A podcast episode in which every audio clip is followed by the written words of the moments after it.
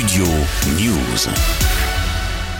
Le département d'État à Washington affirme mercredi que le djihadiste égyptien Saïf El-Adher est le nouveau chef d'Al-Qaïda, âgé d'une soixantaine d'années, basé en Iran. Il succède au docteur Elmain El-Zawahiri, tué à l'été 2022 en Afghanistan après une opération spéciale de l'armée américaine. Saïf El-Adher est un ancien membre des forces spéciales égyptiennes. En revanche, Al-Qaïda n'a pas confirmé l'information. Le sujet est délicat, selon un rapport de l'ONU publié la veille de l'intervention du département d'État américain notamment vis-à-vis des autorités talibanes en Afghanistan qui n'ont pas voulu reconnaître la mort d'Eyman al-Zawahiri dans un quartier afghan de Kaboul l'an passé.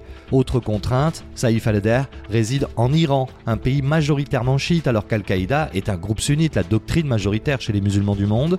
Le département d'État américain affirme comme l'ONU que cette situation soulève, je cite, des questions qui pèsent sur les ambitions d'Al-Qaïda en vue d'affirmer son leadership d'un mouvement mondial face aux défis de l'État islamique. Le groupe Saïf al-Adher fait donc partie de la vieille garde d'Al-Qaïda, aux côtés d'Oussama Ben Laden et d'Ayman al-Zawahiri. À l'époque, il avait notamment aidé à bâtir les capacités opérationnelles de la mouvance islamiste à former plusieurs des pirates de l'air qui ont participé aux attentats du 11 septembre 2001.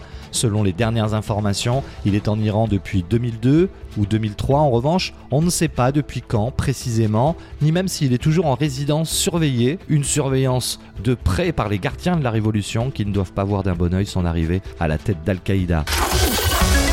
Studio News.